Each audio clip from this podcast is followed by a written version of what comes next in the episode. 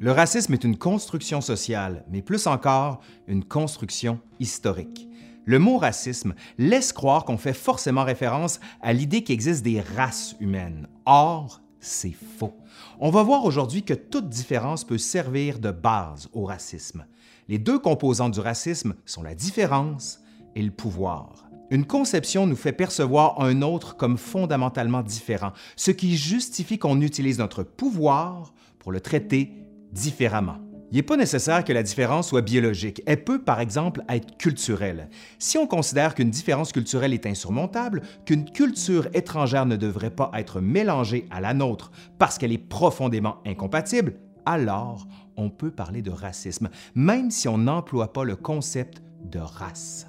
Naturellement, le racisme n'est pas exclusif aux Blancs ou encore au monde occidental, mais c'est seulement en Occident qu'on va retrouver le paradoxe de société supposément égalitaire et où on retrouve également une discrimination parfaitement assumée. Allez, aujourd'hui, une histoire assez nécessaire, celle de la petite histoire du racisme en Occident.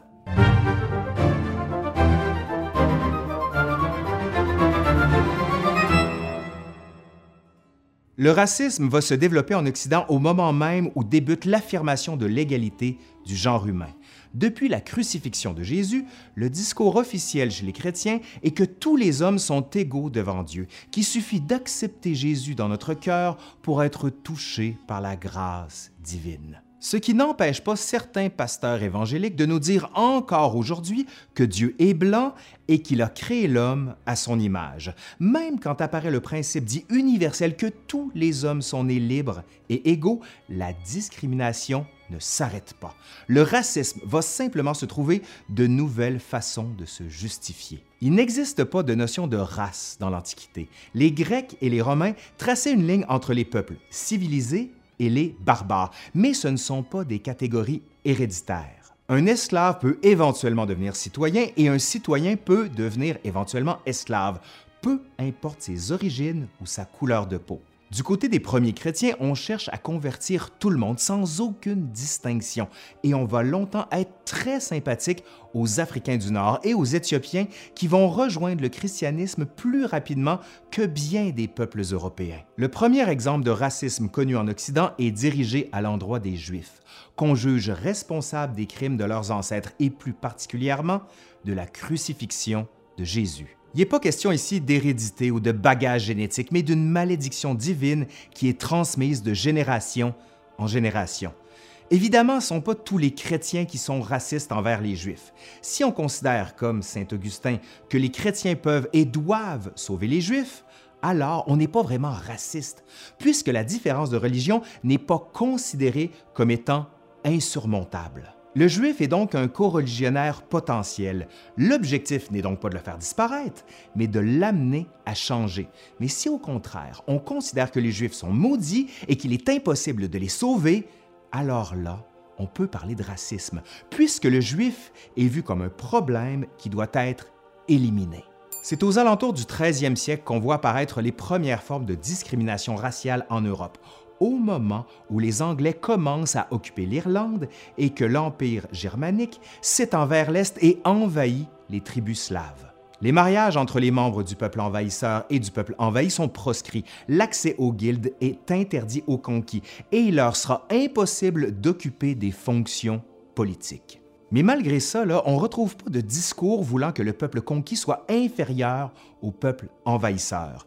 Les motivations du racisme au Moyen Âge sont pratiques et non pas idéologiques. L'envahisseur s'installe sur un nouveau territoire qu'il souhaite dominer et donc il applique un traitement différent envers les peuples présents pour se donner un avantage économique et politique.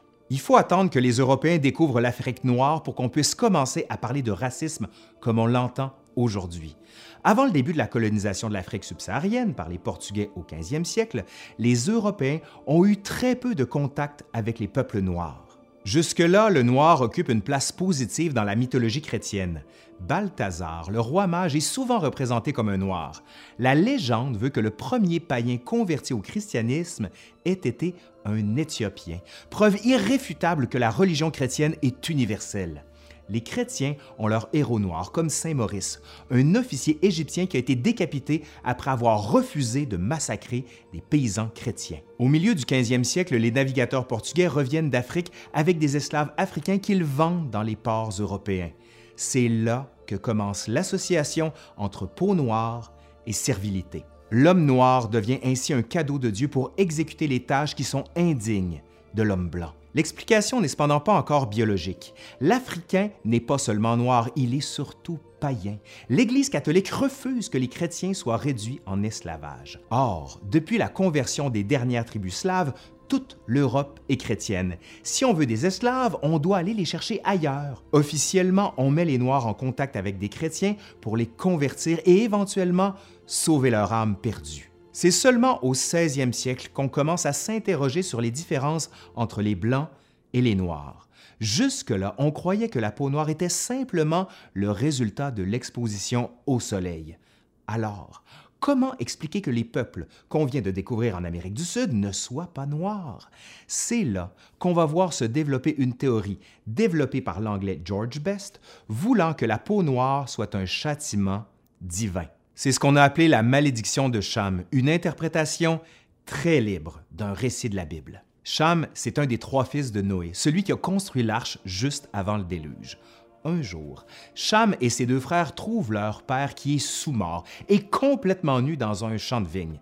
Les deux autres fils de Noé le couvrent et le mènent à l'abri, mais Cham se moque de lui. Quand il se réveille, Noé est tellement en colère contre son fils qu'il le maudit. Il maudit ses descendants et le condamne à être les esclaves des descendants de ses deux autres fils. Ce sont les trois fils de Noé qui vont repeupler la terre après le déluge, et les fils de Cham vont se diriger vers le sud, donc vers l'Afrique, tandis que les deux autres fils de Noé vont se diriger au nord, en Palestine et en Europe. Conclusion, Dieu, par l'intermédiaire de Noé, a condamné les Noirs à être les esclaves des Blancs pour l'éternité.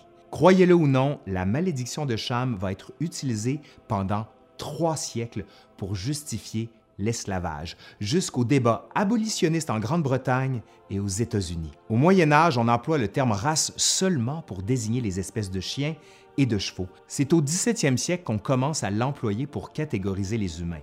On parle alors de race française, de race anglaise et de races qui ont des caractéristiques stables et probablement impossibles à changer. Et au 18e siècle, on développe la notion plus large de race blanche. C'est en Virginie, en Amérique du Nord, que l'esclavage devient une notion raciale plutôt que religieuse. Dans la plupart des colonies européennes, la conversion des esclaves permet officiellement leur affranchissement. En Virginie, avoir des ancêtres païens suffit à justifier l'esclavage. Comme tous les Noirs ont forcément des ancêtres païens, ils peuvent tous être réduits en esclavage, qu'ils soient chrétiens ou non. Il n'est plus question de sauver les Africains en leur faisant découvrir Dieu. Non, non, non. Ils sont esclaves par naissance. Comme leurs parents et leurs enfants, ils n'existent donc que pour servir l'homme blanc. C'est au siècle des Lumières qu'on va voir se développer les premières théories racistes. Du moment où on reconnaît l'existence de races humaines, on va forcément chercher à les hiérarchiser. Le naturaliste suédois Carl Linnaeus, Carl von Linné, conçoit la première liste des races humaines, européens, indiens d'Amérique, asiatiques et africains. Selon Linné, les Européens sont astucieux, inventifs et gouvernés par des lois, alors que les Noirs sont habiles de leurs mains, mais paresseux, négligents et gouvernés par leurs instincts. Georges-Louis Leclerc, comte de Buffon, le plus grand naturaliste de son époque, formule une explication à la supériorité intellectuelle des Blancs.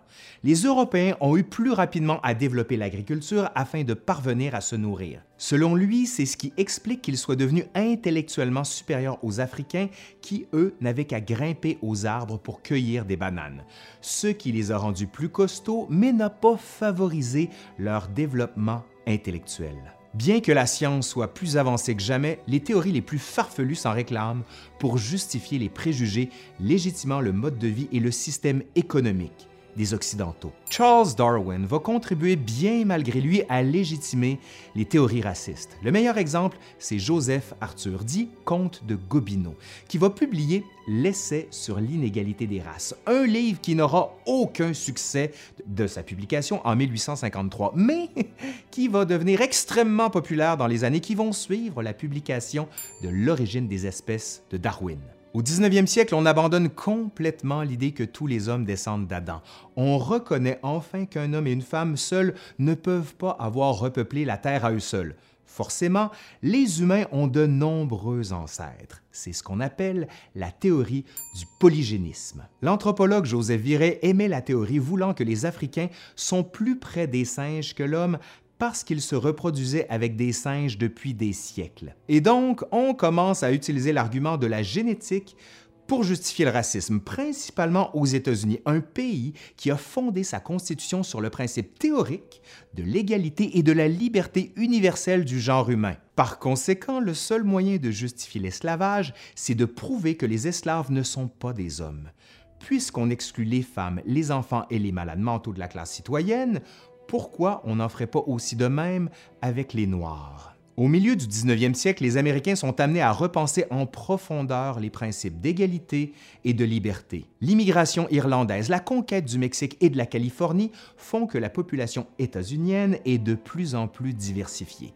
Soudainement, la démocratie n'est plus une valeur universelle, mais une tradition anglo-saxonne avec laquelle les autres peuples ne sont peut-être pas compatibles. Deux formes de racisme se développent et intègrent chacun des deux principaux partis politiques américains. Les républicains souhaitent l'abolition de l'esclavage qui domine encore l'économie des États du Sud, mais redoutent l'immigration européenne. Les démocrates, de leur côté, eux, sont réceptifs à l'immigration, mais craignent de voir les Noirs se mélanger aux Blancs pour créer une race inférieure. Les esclavagistes américains utilisent autant les nouveaux arguments dits scientifiques de la dégénérescence raciale que l'argument religieux de la malédiction de Cham. De plus, Jésus n'a jamais explicitement condamné l'esclavage, donc ce n'est pas un péché. On sait que le racisme ne va pas disparaître avec la libération des esclaves. Il n'y a aucune volonté du gouvernement central américain de faire des Noirs les égaux des Blancs. L'abolition de l'esclavage est motivée avant tout par des principes économiques et la suprématie blanche va devenir le cri de ralliement des démocrates dans le sud des États-Unis. Les Noirs deviennent les boucs émissaires par excellence et servent à justifier toutes les plaintes de la population. Le racisme trouve aussi une nouvelle légitimité dans le mouvement eugéniste, dont l'objectif est d'améliorer le patrimoine génétique de l'humanité. L'eugénisme se développe en Grande-Bretagne pour expliquer les différences entre les classes sociales. D'après les eugénistes, les indigents demeurent dans la pauvreté en raison des traits qu'ils se transmettent de génération en génération. Aux États-Unis et en Allemagne, l'eugénisme va surtout servir à expliquer les différences raciales et ethniques. Le courant va servir de justification pour restreindre l'immigration, empêcher les mariages interraciaux, stériliser et éventuellement euthanasier des catégories de population, comme ce sera le cas bien sûr en Allemagne nazie. C'est au 20e siècle qu'on voit apparaître les régimes où le racisme est institutionnalisé, légalisé, mais plus encore bureaucratisé, notamment dans trois pays, les États-Unis, l'Afrique du Sud et, naturellement, l'Allemagne nazie. Les manifestations du racisme varient en fonction de la tradition nationale et du principal groupe visé par le racisme. Les Allemands se considèrent membres d'une race supérieure, tandis que les Américains et les Sud-Africains blancs se considèrent simplement Ce sont les autres races qui sont inférieures. Les Allemands redoutent la destruction de leur société aux mains des Juifs, qui leur font bien sûr concurrence, du moins le disent-ils. Les Américains et les Sud-Africains ne craignent pas les Noirs, qu'ils considèrent paresseux et incapables d'avoir des idées.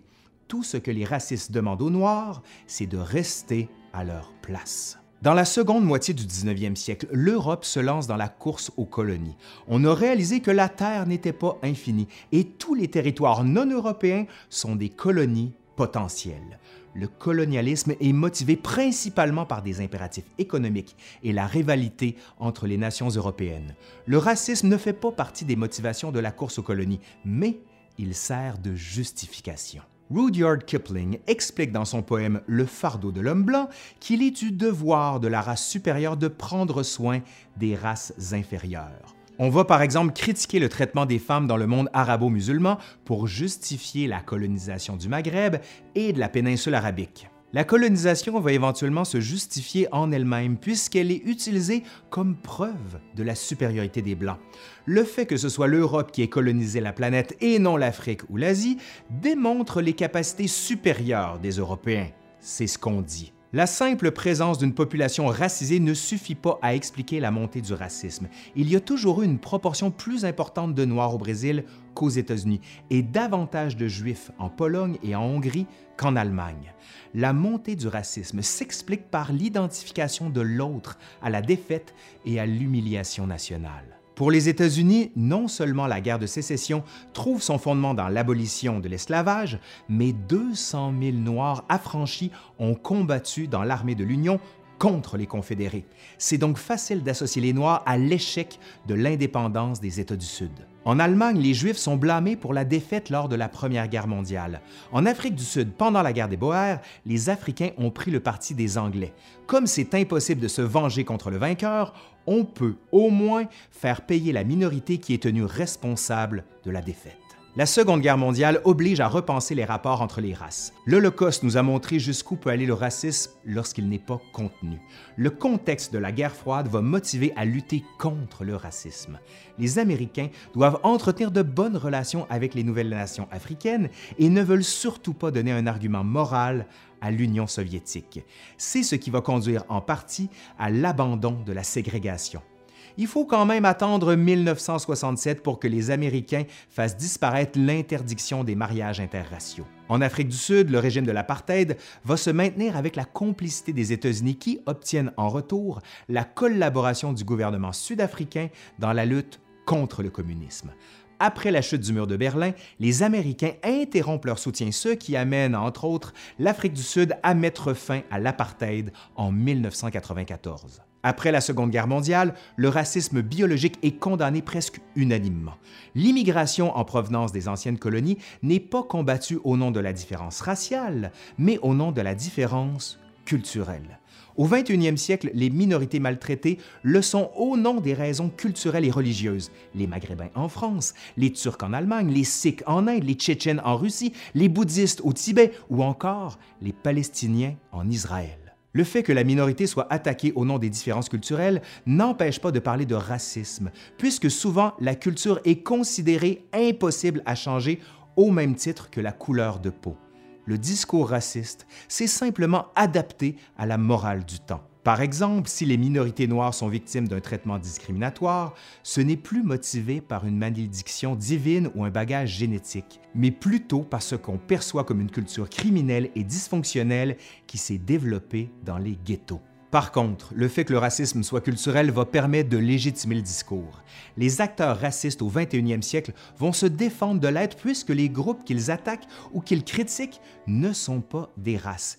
Les preuves statistiques des inégalités ne sont pas vues comme un symptôme du racisme, mais comme une conséquence naturelle des différences culturelles. La surreprésentation des Noirs dans les prisons, par exemple, va être employée comme un argument pour démontrer qu'ils sont incapables d'être des citoyens productifs dans une société blanche. La sous-scolarisation des groupes minoritaires va être utilisée pour montrer que tel groupe est moins intelligent. Leur taux de chômage plus élevé prouve, selon eux, qu'ils sont paresseux et qu'ils immigrent pour venir profiter de nos assurances sociales, etc. Vous connaissez ce discours-là, bien sûr, suffit de regarder les réseaux sociaux. Le discours raciste a arrêté d'employer les arguments bibliques, mais il n'est pas forcément devenu plus rationnel. En deux millénaires, le moteur de la discrimination est passé de la religion à la race, puis de la race à la culture. Les motivations du racisme ont changé, la forme du racisme a changé, mais la discrimination trouve toujours son chemin quand on rassemble la peur de l'autre et le malaise social. Allez, c'est fini pour aujourd'hui. J'espère que ça vous a aidé à cheminer un peu. Merci à Alexandre Dumas qui a rédigé cette capsule. Je vais d'ailleurs mettre le lien de sa chaîne juste en dessous. Allez, je suis Laurent Turcot de L'Histoire nous le dira. Et si vous avez aimé la vidéo, ben dites-le moi. Mettez un commentaire en dessous, faites un pouce par en l'air, abonnez-vous, partagez, bref, faites-nous de la publicité, faites-nous exister. Allez, bye!